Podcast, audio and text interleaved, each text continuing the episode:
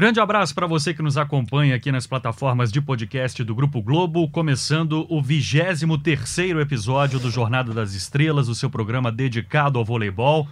Esse episódio gravado na quarta-feira, dia 11 de dezembro, está indo para o ar na sexta-feira, dia 13. E como é bom estar tá de volta aqui com o nosso podcast, você ouve onde e quando você quiser.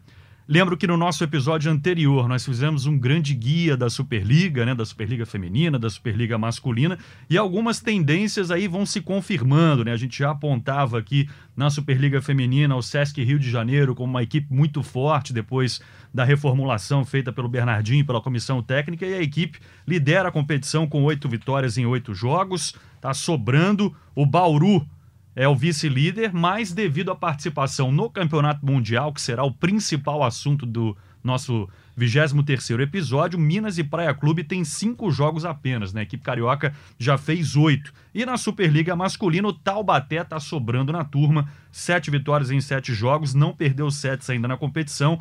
O SESI São Paulo é o vice-líder e o Sesc Rio vem em terceiro. O Cruzeiro e o Minas têm seis jogos. A tabela da Superliga Masculina está um pouquinho mais homogênea. Mas, como eu falei, assunto principal desse episódio: os campeonatos mundiais de clubes.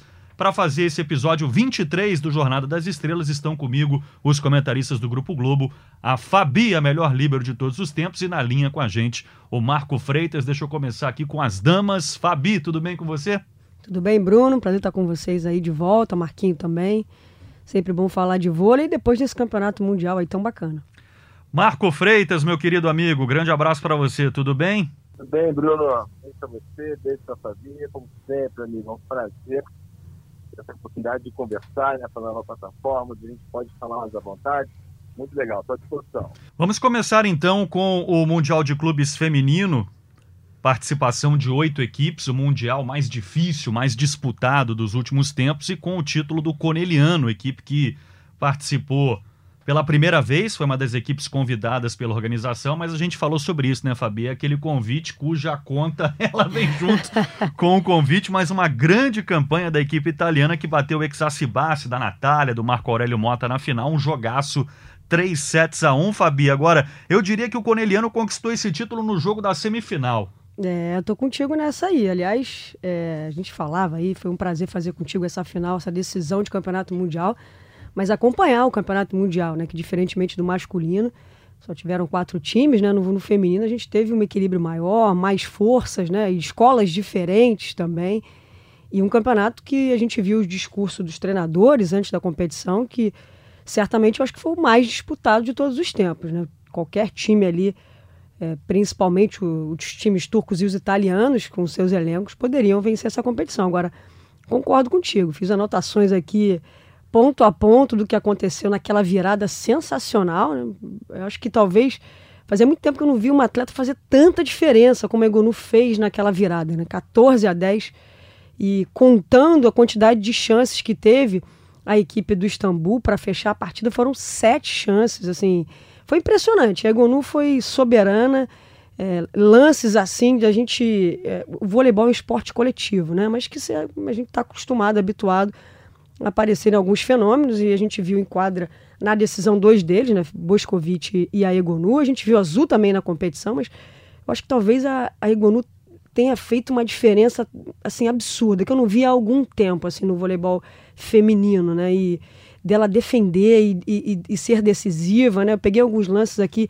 Ela nesse, do, do, do, décimo ponto do time dela até o vigésimo terceiro, que foi quando fechou o tie-break 23 a 21, ela participa praticamente de todas as, as, ações, inclusive errando, sabe, Bruno? Assim, uma coisa que me chamou a atenção, não só os acertos, a forma como ela é efetiva, mas ela errando, levantando a mão, tipo, é, essa evolução que ela teve de um período para outro, de um ano para outro, que também eu acho que era de certa forma natural, mas é como ela amadureceu, assim, isso foi muito impressionante.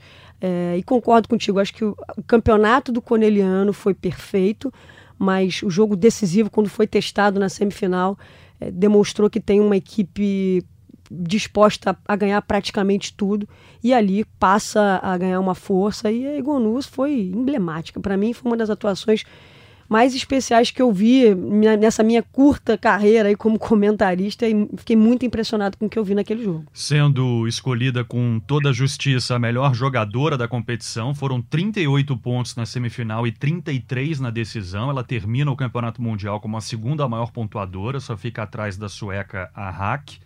Melhor com, atacante. Com jogo a menos, né, Bruno? Com, com jogo a menos, exatamente, porque foi poupado porque da partida poupado, contra o Minas, né? né? Foram três pontinhos de diferença uma para outra aí. Exatamente. Isso aí era tranquilo para ela.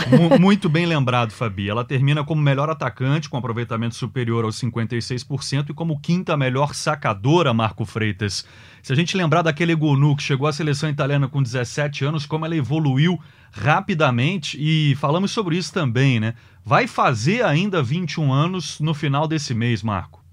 É isso, Bruno. É muita saúde essa Itália, do seu time. A vizinha colocou bem essa questão é, interessante que a gente vive, né? Desse individualismo versus jogo coletivo. A gente diz que por ser o jogo coletivo existe essa premissa da necessidade do conjunto, do entrosamento, da sintonia entre as atletas mas na verdade que vem decidindo as competições mais importantes é a capacidade individual de uma Tinzu nos Jogos Olímpicos, de uma Doscovite no Campeonato Mundial e agora de uma Egonu no Campeonato Mundial Interclubes, né?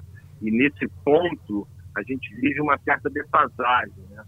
Eu acho que a gente tem jogadoras como a Tandara, por exemplo, que é uma jogadora também de definição, mas a gente não tem uma jogadora regular, jovem, isso traz outras situações, é por exemplo, a resistência a passar por campeonatos difíceis. A gente não escuta histórias recentes de lesão da Ergonu, da Boscovite, da Tinzut. Isso é uma questão de pulso no campeonato agora, mas é uma questão pontual, nada de histórica. Se a juventude, nesse sentido, ajuda muito essas meninas que são extremamente exigidas. Né?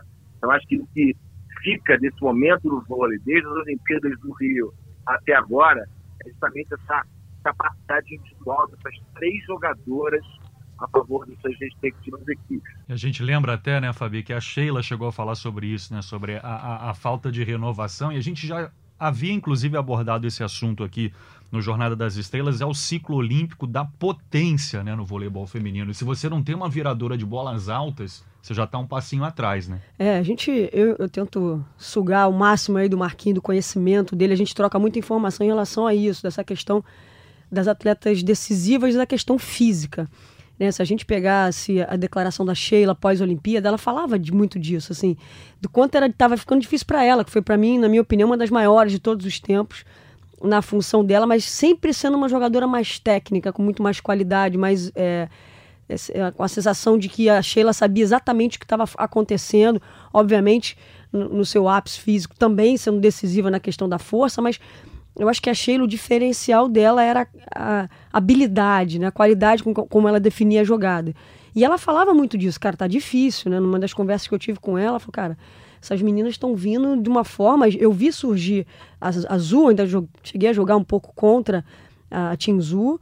É, não, não peguei a época da. Peguei Boscovite, mas não peguei a Egonu, assim. Não joguei contra a, a, a Egonu. Era uma jogadora muito nova. A gente falar dois anos atrás, ela estava surgindo aí, jogando campeonato adulto. Três anos atrás, estava jogando ainda base. Então, é, é de impressionar essa questão física. A Natália surge, talvez a nossa jogadora, concordo com o Marco, a Tandara hoje, né? E a Natália, num passado, como é que sofre com muitas lesões hoje, mas num passado a Natália surge, acho que mais ou menos da mesma forma. Ela chega na seleção brasileira muito nova, com 15, 16 anos.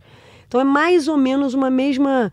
É, é, pudesse buscar alguém próximo, talvez fosse a Natália, né? Mas que sofreu ao longo da sua carreira com muitas lesões, né? Isso vem prejudicando, acho que é, o fato da gente não ter ninguém tão decisivo nesse, nesse ponto. E, e a falta, a ausência de jogadoras que a gente com esse perfil, né? O que faz a Egonu, a diferença é que essas três jogadoras, que a gente é até repetitivo quando a gente fala de jogadoras na atualidade, é, a nossa, a nossa, por isso que a gente pre, tenta colocar o conjunto acima de tudo do Brasil, onde o Brasil a gente acha que o Brasil pode fazer diferença, mas essas meninas têm sido cada vez mais decisivas. E aí, assim, fica difícil a gente falar do jogo coletivo, porque o que elas estão fazendo é, de fato, botarem a bola debaixo do braço e decidir no campeonato. Né? Foi o que a gente assistiu nesse campeonato mundial e, e é, é, é, de certa forma, temeroso né, para o futuro e mais falando especificamente de Jogos Olímpicos. E só para exemplificar esse teu comentário, Fabi, a Egonu foi a maior pontuadora do jogo final com 33 acertos, a segunda pontuadora do Corneliano 11, foi a Fole com 11. 11 pontos, é né? É muita é muita né? diferença, né? Então, realmente,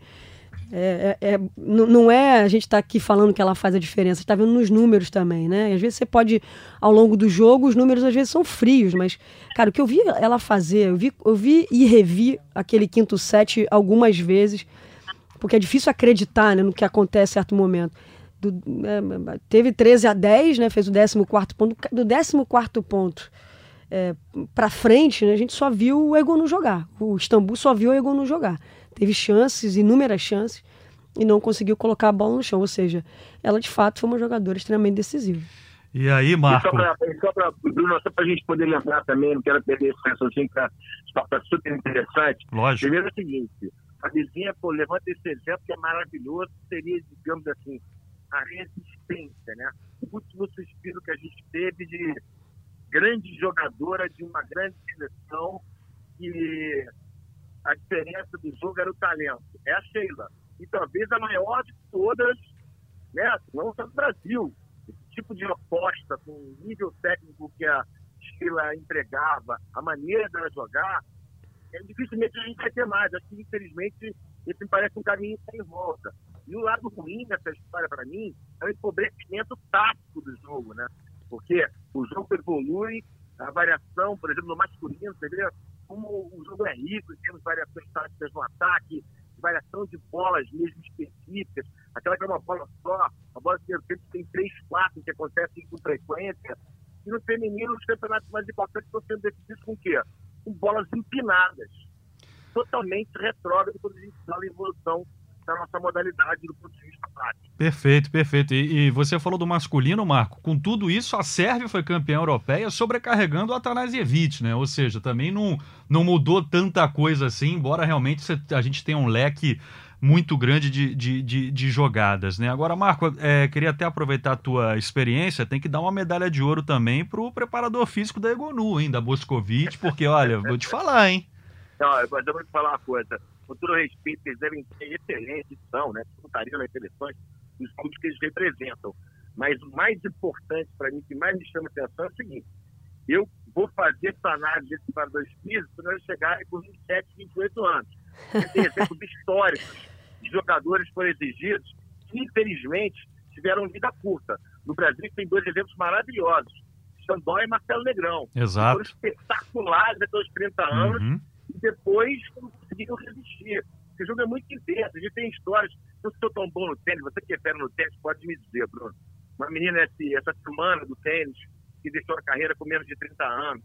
Tem vários exemplos no tênis de atletas que deixam a modalidade, em especial no feminino, porque elas mais cedo estão dispostas à violência, à força do jogo, entendeu? Então, aquela velha máxima, né? O esporte e excelência cada vez faz mais mal à saúde, meu amigo. É, e tomara que elas consigam chegar aí aos seus 28, né, 29 anos ainda em alto nível. Mais uma vez tivemos a lesão da Azul, né, que já é uma lesão recorrente, lesão no punho, né? Enfim, é, a seleção do Campeonato Mundial Feminino teve a Volos, a Gunis, a De Cruyff, a Kim, a Kimberly Hill, a Hack e a Akos. Essa foi a seleção do Campeonato Cara, Mundial. Olha, Bruno, eu tenho uns, eu queria tentar entender uma, uma coisa, e aí aconteceu também na seleção. Aliás, as seleções, essas premiações do campeonato, eu queria tentar entender, sabe? Assim, eu acho que às vezes parece que é um pouco. É, para fazer todo mundo ficar feliz. Porque não dá para entender a Egonu ser MVP do campeonato e não ser a melhor oposta do campeonato.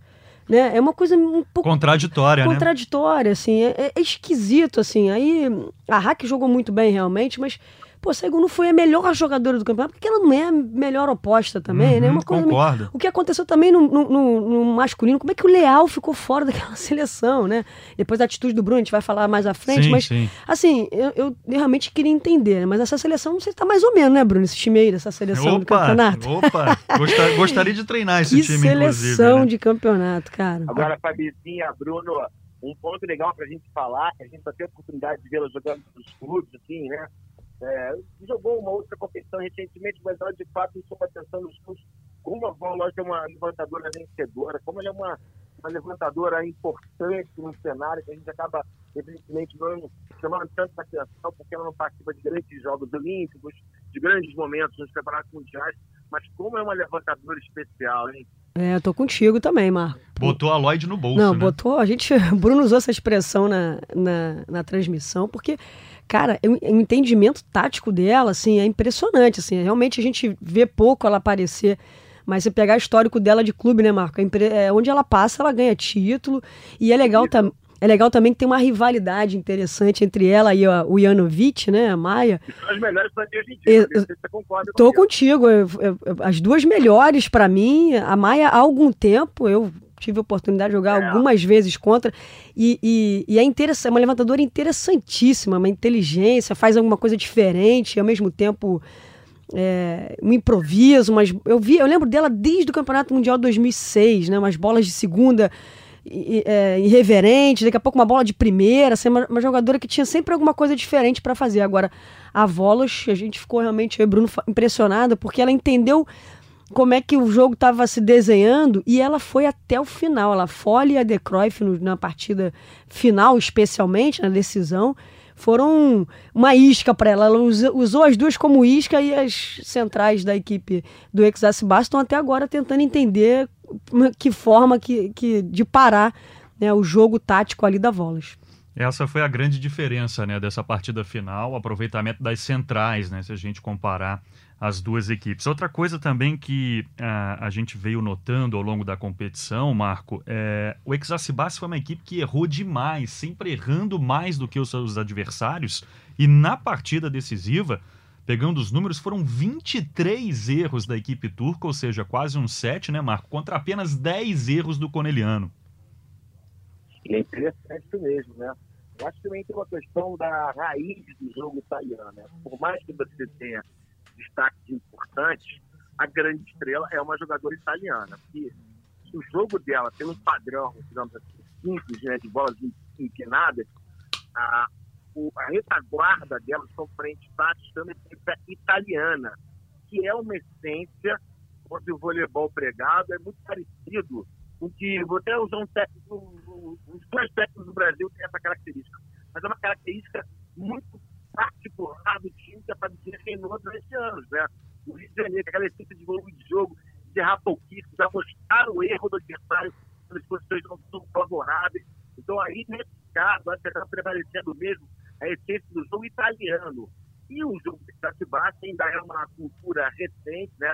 A Turquia é um voleibol recente, não tem uma característica histórica que realmente faz diferença. Então, eu acho que é, essa diferença, se a gente buscar uma razão, eu apostaria na essência do jogo italiano.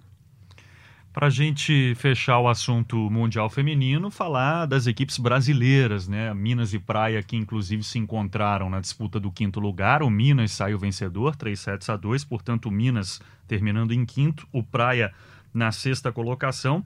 E como sempre, né, eu coloco os nossos ouvintes aqui no papo. Queria agradecer a todos vocês que mandam perguntas aqui para o Jornada das Estrelas. E aí, para a gente poder falar sobre o desempenho, Fabi, das equipes brasileiras na competição, a Gabriela Lima pergunta o seguinte, né? A opinião de vocês, né, no caso, a tua opinião, a opinião do Marco, sobre essa questão da limitação das estrangeiras, né? Que numa competição desse porte fica evidente o quanto as equipes brasileiras ficam enfraquecidas com relação a Corneliano, Istambul, enfim, Novara, Ixtacibas, que são seleções mundiais, né? Eu tenho uma opinião sobre isso, claro que eu vou querer saber de vocês. Acho que tem seu lado bom e seu lado ruim. Lado bom é que você, na Superliga, você tem que estimular as jogadoras mais novas, né? Porque também não adianta se encher teu campeonato nacional de estrangeiros. A gente viu aí o que aconteceu com a seleção masculina da Itália, né? Mas nesse campeonato mundial, é claro que as equipes brasileiras saem um passo atrás, né? É, eu joguei algumas competições é, dessa do campeonato mundial e né, onde você ia sabendo já o que, que daria para você brigar, né? Porque são verdadeiras seleções mundiais. Eu acho que é, é, uma, é uma, uma questão recorrente, né? As pessoas falam muito da questão do ranking, que eu acho que é um outro assunto. É, a Gabriela até pergunta sobre o ranking é, também. Eu acho que isso é um outro assunto, isso é uma outra questão. Realmente é difícil competir, mas olha, eu, eu fico com a, com a dúvida, Bruno, se mesmo se a gente tivesse um pouco mais de liberdade em relação a isso, se a gente teria condições financeiras. Acho que o momento econômico do nosso país, eu não sei se a gente conseguiria, tá? Mas, é, por exemplo, se a gente pegar a Turquia e a Itália, né, a gente falou dessas duas escolas que fizeram a final da competição, elas também têm um problema, é, um problema, uma restrição em nível nacional. Né? No, nas competições nacionais, eles também têm lá o critério deles. Se eu não me engano, três estrangeiras podem atuar em quadra. Eles têm mais do que três estrangeiras no time. É, o Novara, por exemplo, tem sete. É, então, assim, realmente, o Novara talvez é o que tem mais estrangeiras. Acho que o Corneliano tinha, tinha cinco, o Exarcibaço também, enfim. Mas é, o que, que interessa para esses clubes? É Champions League, são as competições que não são nacionais. O Turco, muitos momentos, eles poupam as atletas, inclusive, né? deixam para a fase final, porque tem menos, menos equipes. É, é, é, discutível. Eu acho, que, eu acho que a gente sai atrás, sim, não dá para competir, porque são verdadeiras seleções mundiais. É, eu confesso que eu esperava um pouco mais é, de um pouco mais de resistência das equipes, mas acho que o, o, Minas caiu num grupo muito difícil. Tanto que fizeram, afinal, os dois times que caíram no grupo do Minas. É, eu acho que foi bom para o Minas para tentar in, in, se entender como equipe depois de algumas mudanças importantes que a equipe teve, depois de um ano espetacular que a equipe viveu, né, para tentar entender como é que funciona a equipe sem a, a, a, aquela dupla de ponteiras passadoras que, para mim, fazia muita diferença no jogo da Macris também. A Macris vai ter que se reinventar, tá no momento, pô, um ano espetacular, enfim. Dependendo de como você olha para essa questão, você pode olhar para a parte boa ou para a parte ruim.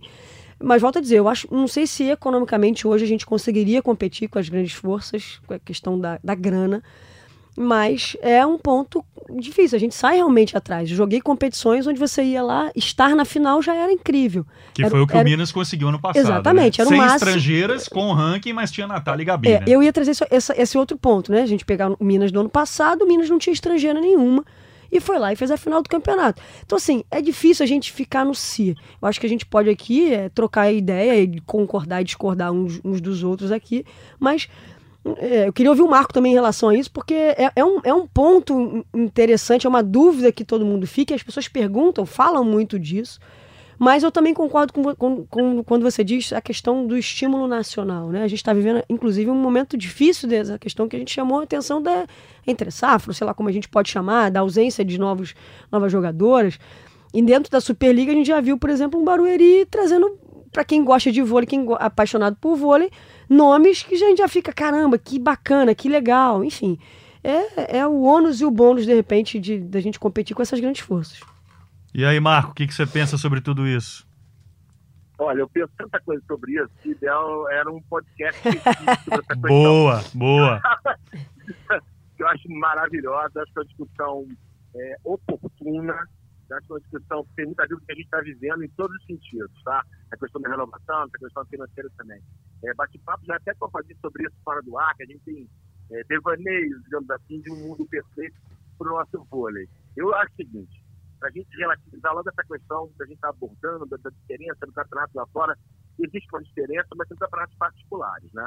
Evidentemente que acho que ninguém discorda que as melhores ligas do mundo são a turca, a italiana e o Brasil brigando ali pela terceira colocação, quando em termos técnicos, né? Mas aí eu coloco outras situações. Qual é a liga do mundo que tem seis equipes que podem ser campeã? Eu não me lembro de nenhuma. Tem seis equipes que.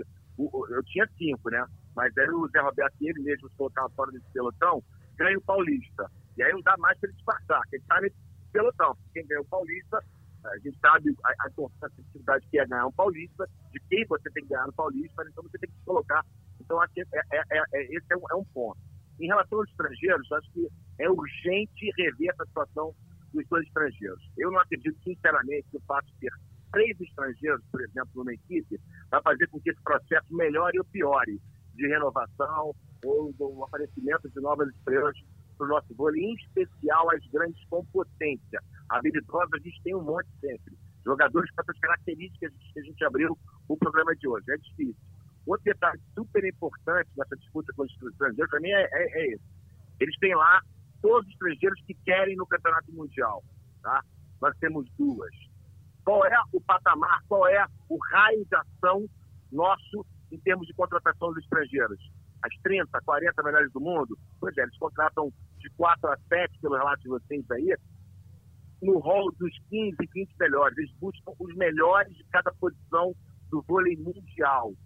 E mais, enquanto eles dividem os jogadores das suas respectivas, seleções em três times, nós dividimos as notas em seis, em cinco times. Então, isso tudo pesa muito no final das contas. pesa muito no final das contas. O que eu acho que a gente tem que, de fato, evoluir é aumentar os investimentos nas categorias de base. A gente, quando fala isso, tem que ter muito cuidado, existe trabalho feito, existem grandes profissionais por trás, ralando no dia a dia. Algumas boas jogadoras estão sendo descobertas, visto que está acontecendo com o São Paulo do Zé Roberto Guimarães, mas o investimento tem que aumentar. Nós éramos a referência no trabalho de base, em todos os sentidos: infraestrutura, é, amistosos internacionais, torneios internacionais, fora os campeonatos que a gente já sabe, era um outro apoio que eu sei que era um outro momento. Mas, independente do momento, eu prefiro tirar de cima e investir embaixo do que permanecer como está nessa equação financeira que é preciso ser feita. Então, como eu disse, é um papo muito longo, mas eu acho muito fácil a gente resumir. Lá é melhor, aqui é pior.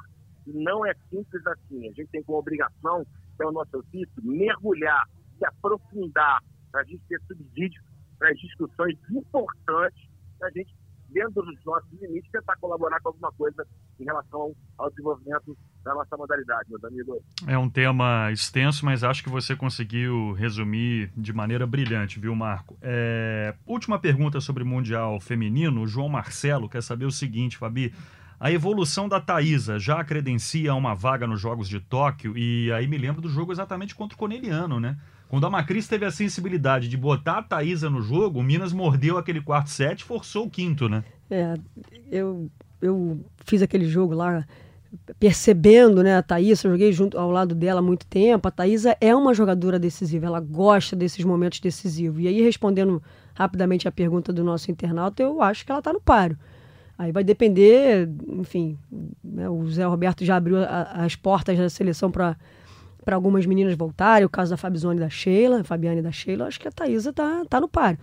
Mas acho que ela tá no páreo principalmente pelo que está jogando. Né? A gente tinha algumas dúvidas, a Thaisa passou também por lesões.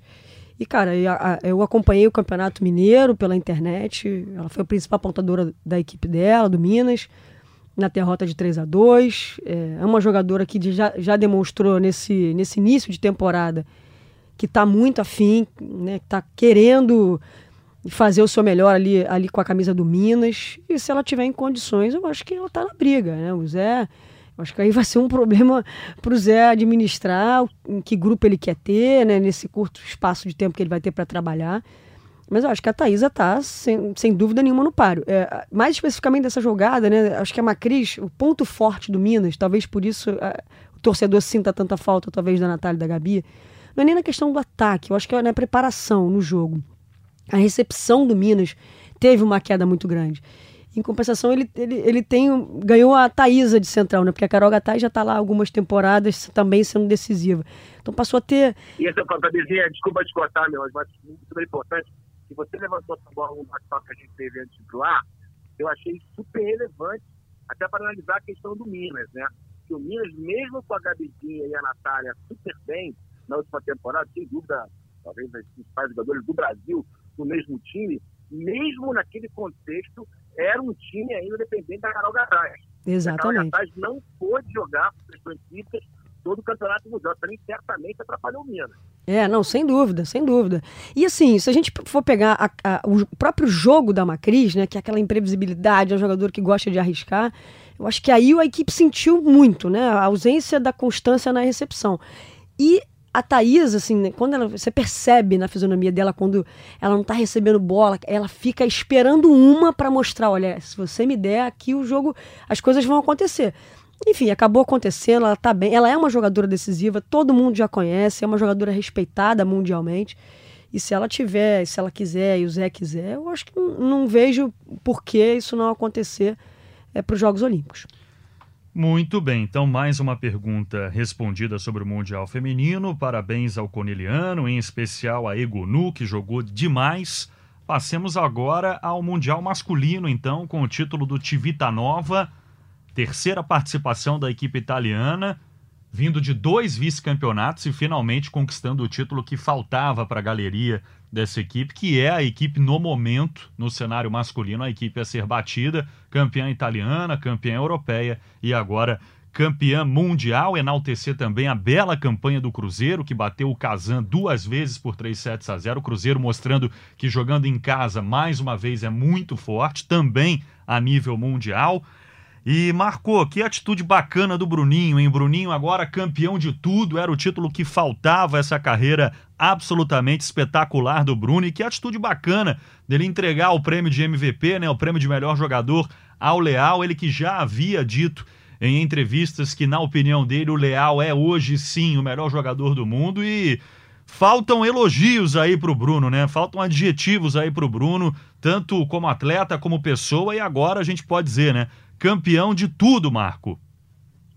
É, eu, eu fico tendo vontade de falar é, do Bruno, porque a, eu, eu, de uma certa forma, fiquei no canto do ringue com o Bruno quando o Bruno esteve na televisão.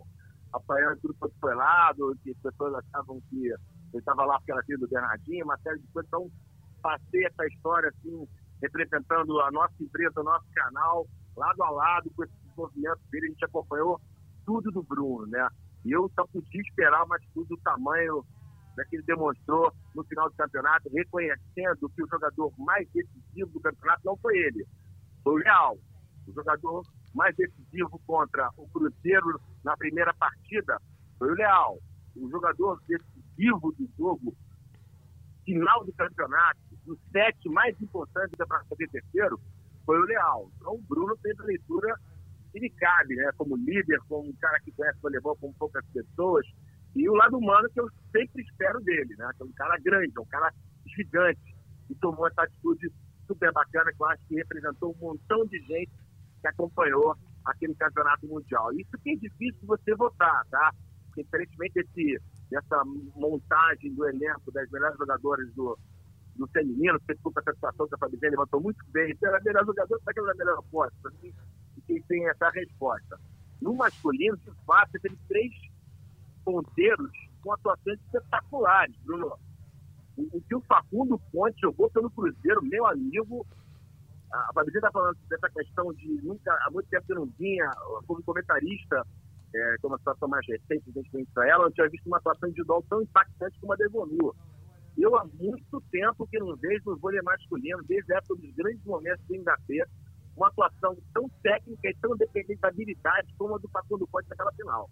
As bolas que ele virou, o sangue frio dele para trabalhar, para jogar na malandragem, que é uma característica básica do voleibol da Argentina, me chamou muita atenção. O Juan Torena, cara, é um absurdo. O Juan Torena, um absurdo. O, o que resulta o Juan Torena para mim é o retorno dele para a quadra quando o time está quase perdendo um pé com o Ryan ele estava todo o banco daquela descansar, está brincando com lesões para variar, né? Coitado, está caindo assim. Ele volta para a quadra só para dar uma chamada no time. E todo mundo responde. Então, ele é um personagem, é o ponteiro mais completo disparado. Ele tem potência se precisar. Ele é o melhor passador entre os grandes ponteiros. Não tem ninguém que passa como ele. Como era o Murilo, como era o Alberto, essa característica de ser um ponteiro primazia na questão da recepção. Né? É espetacular esse fundamento. Ainda tem essa liderança dele que é fora do comum. Então, são caras demais. E o Leal foi o cara mais decisivo do campeonato. Então, em uma situação realmente delicada para escolher os melhores jogadores. Foi um, foi um campeonato muito bacana. Eu acho que poucas vezes em vice-campeonato é, deveria ser tão comemorado como esse Cruzeiro deve ser. Porque foi muito especial o crescimento do rendimento. Eu não vi no ano passado, em nenhum momento, o time com o e com o Sâmbia são jogadores mais até renomados do que os dois estrangeiros dessa temporada. Eu não vi em nenhum momento o Cruzeiro jogar o voleibol que o Cruzeiro jogou nesse campeonato mundial, Bruno.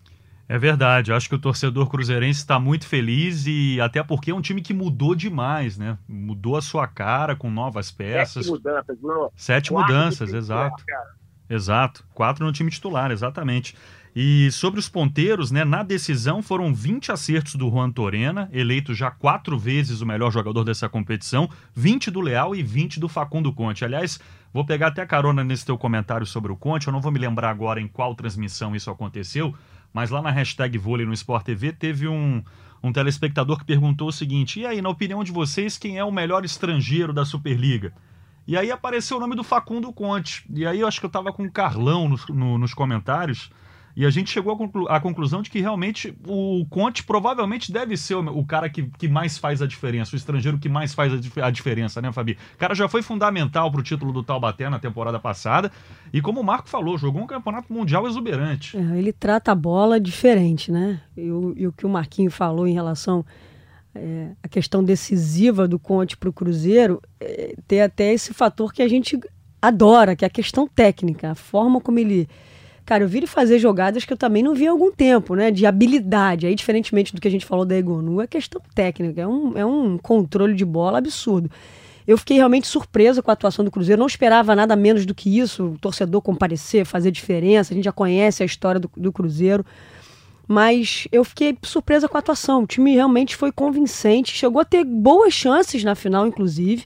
Né? A gente teve a entrada até do, do Felipe, que é um jogador símbolo desse time. Esse eu acho um craque. É, e, e, ele entrou no lugar do Perrin ali, e assim, o time teve boa chance, jogou de igual para igual. É que assim, jogou contra uma, um time que, cara, vai ser difícil bater esses caras, viu? E a gente, a gente pensar, ainda não completo, né? A gente.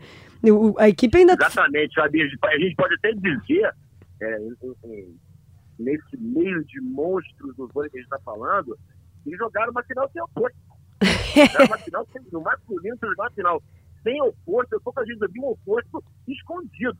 Time que é campeão mundial interclubes com oposto escondido. Eu me lembro de um grande título sendo decidido o oposto escondido. É, pra gente entender o tamanho desses daí, né? Desses ponteiros, e, né? até só para explicar, né, Fabi, o que a gente teve de informação é que o Gafur, né, o, o, iraniano, ele sentiu logo no primeiro treino aqui no Brasil. E aí o Richlik, né, o luxemburguês, foi pra posição de oposto. É, eu nem conhecia, assim, não, não tinha muitas informações não dele. Não era só você que não conhecia não, viu, Fabi? Cheguei... Ô, Marco, eu, eu, cheguei no clube ontem lá para jogar minha peladinha lá, o quartetinho lá, o pessoal falou, cara, da onde surgiu aquele oposto? É, é, é porque a Europa ali é que o negócio é, é, é, muita opção. Mas, olha, vendo a, a seleção do campeonato, eu, eu, deixaria o Volvite de fora, viu? Eu inventaria aqui, botaria o Leal. O Leal tira um central, bota. Porque, cara, o Leal é impressionante. Eu acho que. Sabe que eu botava no lugar dele, Fabizinha? Ah. Sabe que eu botava Otávio, fez um campeonato. É, jogou muito bem também. Jogou muito e bem. E o próprio Evandro, né, galera? É, o Evandro jogou muita bola também. O Evandro, eu gostei da declaração sim, mas dele. O Evandro tá na seleção do campeonato, né? Tá, sim, tá, sim, tá. sim, sim, sim, Isso, sim. É. é, ele foi o melhor oposto. Eu o Volvite e colocaria o Otávio. Não, assina embaixo, assina embaixo, mas é, nessa toada, né, destacar também o campeonato do é. Evandro eleito o melhor oposto. Eu né? gostei, eu gostei da atitude dele, gostei das entrevistas do Evandro. Eu conheço o Evandro há muito tempo, desde a categoria de base, um cara que passou por uma série de lesões sérias na carreira, quase parou de jogar, teve rompimento total de, de, de cruzado, ele rompeu o joelho muito jovem, teve um sucesso um pouco mais tardio. E, cara, eu gostei da entrevista dele, ele é sempre. O Evandro é um cara divertidíssimo, assim. Você vê que ele provoca o tempo inteiro e, e, e é o jeitão dele de jogar. E eu gostei da entrevista em relação a ele falar que ele tava, não estava feliz com a própria, o próprio desempenho na equipe do Cruzeiro nesse início de temporada, que ele achava que podia dar mais. E mais do que na entrevista, ele fez ali na quadra, né? Jogou bola, jogou muito bem, chamou o time, é um cara vibrante. É, para vestir a camisa do Cruzeiro tem que ter é, essa, essa liderança também, né? O time perdeu, como você e o Marco falaram aí, mais jogadores do que na, na, dentro desses 11 anos de história. É, você desconfigurar um time que vem ali com um certo padrão, né? Jogadores há algum tempo, é difícil, é complicado recompor. E o Evandro já está algumas temporadas, mas assim, é, é, se tornou um grande símbolo também em relação a isso. Assim, eu gostei da entrevista, da atuação. E, cara, é, foi o, o time do Tivitanova, é, é outro que dá, dá prazer de jogar, mas deu calor, viu? Deu calor na equipe italiana na final, foi, foi um jogaço. E eu tenho certeza, amigos, a que vocês. Bruno, Bruno, desculpa, irmão. A, a final, para mim, foi o terceiro set, né? É, sim, é, sim, sem sim, dúvida. Sim, sem dúvida. Naquele terceiro set. Sem dúvida. Não, e, e, era até exatamente sobre isso que eu ia falar, Marco. Certamente você e a Fabi deram uma olhada nos números desse, dessa decisão. 100 a 98 para o Tivitanova. Os números são impressionantes. É, foi, exatamente. Igual nos ataques, igual nos saques, igual nos erros. A equipe italiana só foi superior nos bloqueios 7 a 5 foi a diferença do jogo, dois pontos de bloqueio. E, aí, e se você pegar os ponteiros, né, eu até fiz uma anotação aqui, o Juan Torres e o Leal fizeram 20 pontos. Isso. O Conte também fez 20, né? Uhum. E, o, e o Evandro fez 12, né? Então, assim, ficou um, Por isso que isso tudo corrobora com o que você, com o Marco falou em relação à questão dos ponteiros, como eles foram decisivos jogando sem um oposto. Né? Eu acho que o jogo da, da equipe do Tivita Nova ficou concentrado nos, ali nos ponteiros, a forma como eles foram decisivos e iguais nos números também. Agora, cara, eu tô, eu tô com vocês nessa. Eu acho que o terceiro set foi decisivo. Os caras começaram a sentir que dava. Assim, vai ser difícil ganhar dos caras aqui dentro. É, não é simples ganhar do Cruzeiro. Tem uma história, Sim. é uma equipe, uma, como a gente já falou aqui, uma camisa pesada. Então, acho que tiveram que suar. Né? A gente, no início da competição, talvez imaginasse um, um cenário diferente, né? Até o Kazan eu esperava também um pouco mais. E o Zenit Kazan foi atropelado pelo Cruzeiro nas duas oportunidades, né? Então, cara, foi bacana acompanhar. Só fico com um lado, acho que a parte ruim, né? Não sei se vocês concordam. Foi a questão das quatro equipes, né? Sim, eu sim, achei isso uma. uma acho que apequenou, se a gente pode dizer assim, o campeonato. E sendo a quarta, o Al Rayyan Al muito mais fraco, né? É. Agora. É, aqui, aqui, só para fechar essa aqui, aqui é boa também. Primeiro, não é baixa a questão. O campeonato disputa de chuto, é, tem que rever. Né? Acho que não é bom para o vôlei, não é bom para o nosso esporte tratar um campeonato mundial dessa maneira de cara, né? Paralelamente, um campeonato mundial feminino que deu mesmo a sensação das melhores equipes estarem disputando o mundial, né? Então fica aquele contraponto, aquele, é, aquela questão antagônica na nossa cara. De manhã fazer o campeonato mundial e você, porra, de noite fazendo um campeonato com duas ou três das melhores equipes do mundo. Mas enfim, é mais vago, né? A análise é mais vaga nesse sentido. Mas, de outra maneira, é o título que estava em disputa. Eu aí falo, falo como treinador, meu amigo, está lá, título mundial, o time nova é campeão mundial, com todos os méritos, fechando assim todos os títulos possíveis também. Mais uma equipe que consegue chegar a essa situação de vencer todos os títulos possíveis. Bruno. É isso, Marco. Seleção do campeonato, só para a gente não, não passar batido, né? Bruninho, Volvich, o Simon, Juan Torena, Conte, o Evandro e o Líbero, o Balaço. E lembrar que o Balaço veio para substituir ninguém mais, ninguém menos que o Grebenikov, né? Uma baita de uma responsabilidade. Sobre o Bruninho, que nós falamos aqui na abertura do assunto Campeonato Mundial Masculino. Títulos do Bruninho com clubes: Superliga, Sul-Americano, Campeonato Italiano, Supercopa Italiana, Copa Itália, Champions League, Mundial de Clubes, Campeonato Catarinense, Carioca, Copa Brasil. Esses os títulos do Bruninho com times, com a seleção brasileira. Campeão sul-americano, campeão pan-americano, campeão da Liga Mundial, campeão mundial, campeão da Copa dos Campeões, da Copa do Mundo, dos Jogos Olímpicos e do Memorial Hubert Wagner. Um absurdo. E um detalhe, né, Bruno, que é muito importante para pontuar essas brilhantes informações, como sempre. Em todos como titular. Tem muita gente que fala que o currículo é bonito pra caramba e tal, mas aqui não, aquele cabelo é todos como titular. Em grande parte deles como capitão da equipe, né? Então isso aí também é super importante, porque ele está no rol hoje dos jogadores mais vencedores da história do vôlei. Isso, com certeza, você não vai conseguir encher duas mãos com jogadores protagonistas que tenham conquistado todos esses títulos. Verdade, Marco. E sobre o, o Leal, o Leal estabeleceu um recorde, né?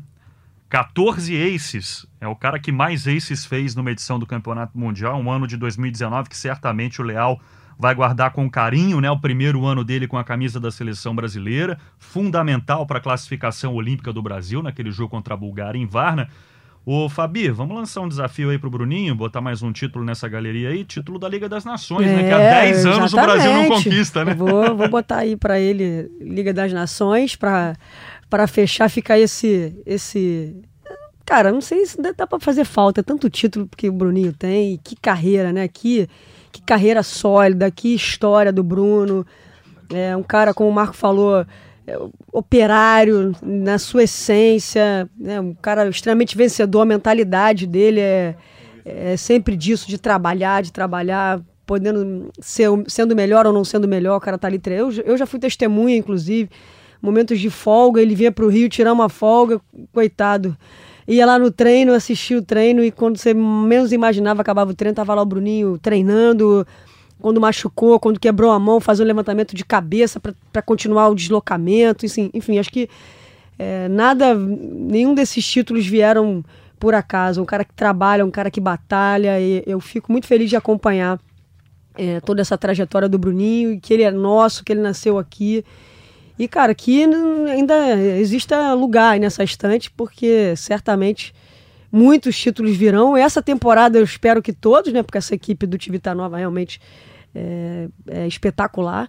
E, cara, também tem uma coisa, o Léo, a gente reparou na transmissão, ele tem uma tatuagem lá de tricampeão mundial com o Cruzeiro, vai ter que arrumar um espacinho para colocar a quarta, né?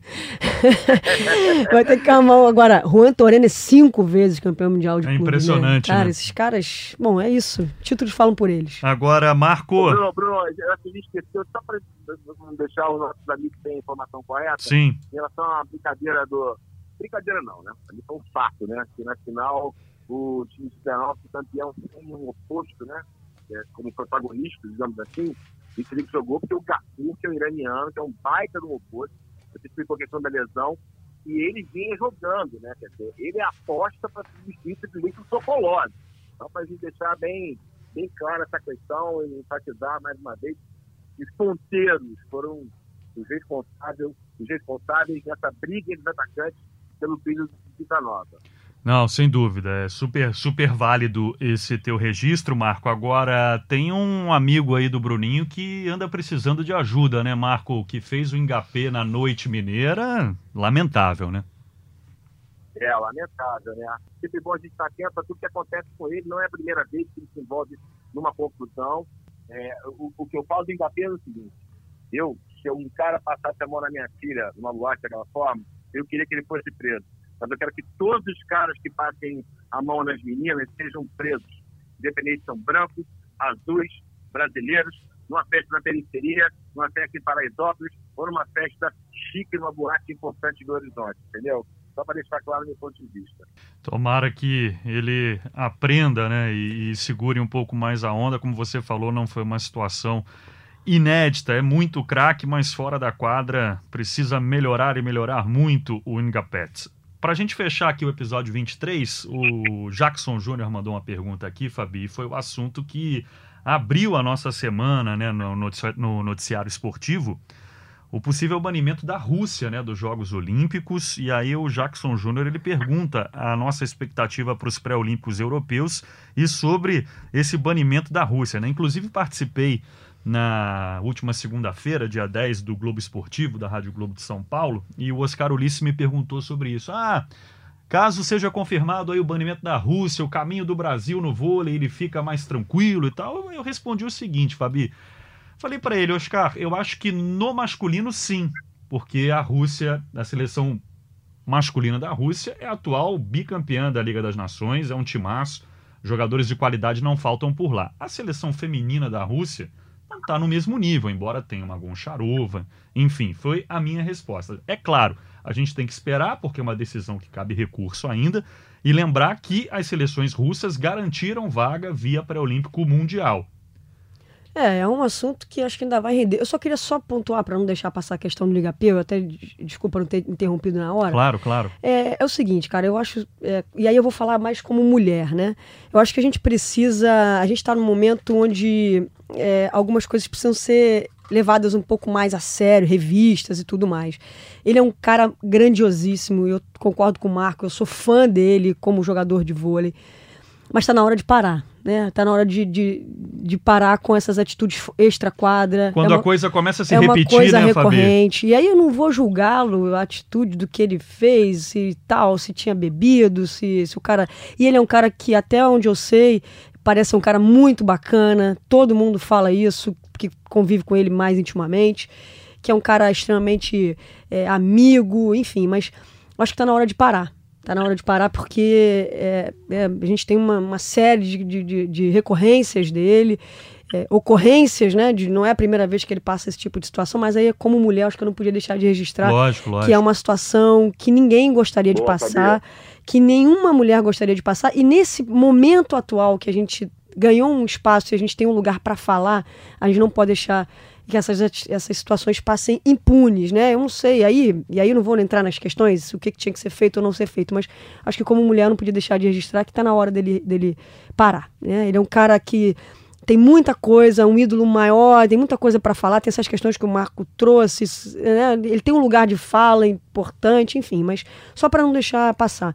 E aí essa questão da Rússia, cara, é, pegou todo mundo de surpresa, assim, né? É, essa, essa punição, e aí envolvendo todo o esporte olímpico da Rússia, inclusive o vôlei. Concordo contigo, não sei se a gente vai ter o caminho facilitado no, no feminino, não. O masculino talvez a gente tenha é, enfim, uma Rússia mais consistente, consolidada nos últimos tempos, né? Mais recentemente nesses dois últimos anos, mas eu não sei se no feminino teremos é, esse caminho facilitado. Eu não sei nem em vias de fato o que, que pode acontecer, né? Se é abrirem duas vagas para o europeu, eu não sei o que, que pode acontecer no meio desse, disso tudo. Mas, enfim, cara, a Rússia tem uma história também dentro do vôlei é, é, mais é, grandiosa impossível em relação à Olimpíada jogo, e, e, Campeonato Mundial, mas há algum tempo né, vem numa, num momento é, ruim, não vem tendo resultados expressivos que a gente coloque ela entre as, as, candidatas ao título. Mas ela é uma camisa que pesa. Agora, tem que ver como é que isso vai, né? Acho que cabe recurso, como é que isso vai ficar porque é uma situação esquisita, né? Eu vi, eu li algumas coisas que eles poderiam competir com uma camisa é, a bandeira do COI, né? Enfim. Dos estados independentes, estados independentes né? como já aconteceu. exatamente. Como é que isso vai ficar, né? Acho que tem que ser uma coisa. É, é, acho que é preliminar ainda colocar qualquer tipo de situação, mas vou respondendo a pergunta, eu acho que é, acho que o seu raciocínio está tá correto. acho que a gente talvez não tivesse esse caminho facilitado pela ausência da Rússia no feminino, não. No masculino, cara, é um time, como, como a gente vem dizendo, vem tendo resultados e incomodando também nesses últimos tempos. Já vou passar a bola para o Marco, é só para a gente terminar de responder a pergunta do Jackson, é, e, e eu quero deixar uma coisa bem clara aqui, né? Tanto a seleção feminina quanto a seleção masculina da Rússia, as duas seleções garantiram vaga via pré-olímpico mundial. Agora, acho que o Jackson pergunta aqui, ele quer, na verdade, um palpite, Fabi. O, o pré-olímpico europeu feminino, ele vai acontecer de 7 a 12 de janeiro em Apeldoorn, na Holanda. E aí vão participar Holanda, Turquia, Alemanha, Bulgária, Polônia, Bélgica, Croácia e Azerbaijão. Então acho que o Jackson quer saber de você quem garantiria essa ah, vaga? É uma vaga só, eita. né? Acho que quando ele pergunta aqui Caramba. qual a expectativa, ele quer saber. Ah. E aí, quem sai um pouquinho na frente? E aí vou deixar você com o feminino e vou passar a bola pro tá. Marco para que ele fale Nossa, do masculino. Nossa, mãe do céu, você acha é difícil, hein? É uma vaga só, É né? uma vaga só. É uma vaga só. A gente tem é, boas seleções, estão divididas em dois grupos. A Holanda né? joga em casa, né? A Holanda joga em casa, com mudança de treinador, mudança no comando, importante. Agora é o Caprara, é né? o Caprara. Cara, eu, eu não sei. Eu não sei se eu, eu apostaria, de repente, na Turquia pelos resultados recentes, mas certamente vai ser o campeonato mais difícil. Né? Tem uma Polônia que deve voltar aí, tem, tá tendo um problema é, em relação ao treinador, uma briga de atletas, enfim, mas deve ter o elenco, se tiver todo mundo inteiro. É uma, inclusive com a levantadora Volas, que a gente tanto falou aqui, pode ser uma equipe que venha incomodar. Cara, essa talvez também seja seja um dos campeonatos mais difíceis desses últimos tempos aí.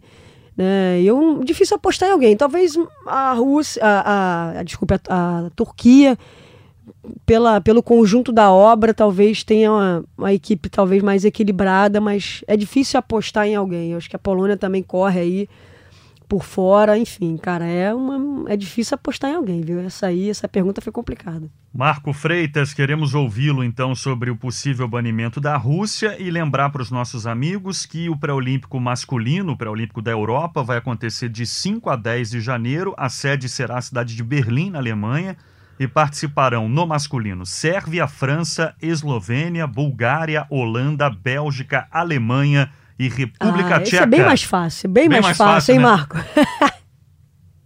Repete de novo para não deixar dúvida. Sérvia, França, Eslovênia, Bulgária, Holanda, Bélgica, Alemanha e República Tcheca. Sérvia.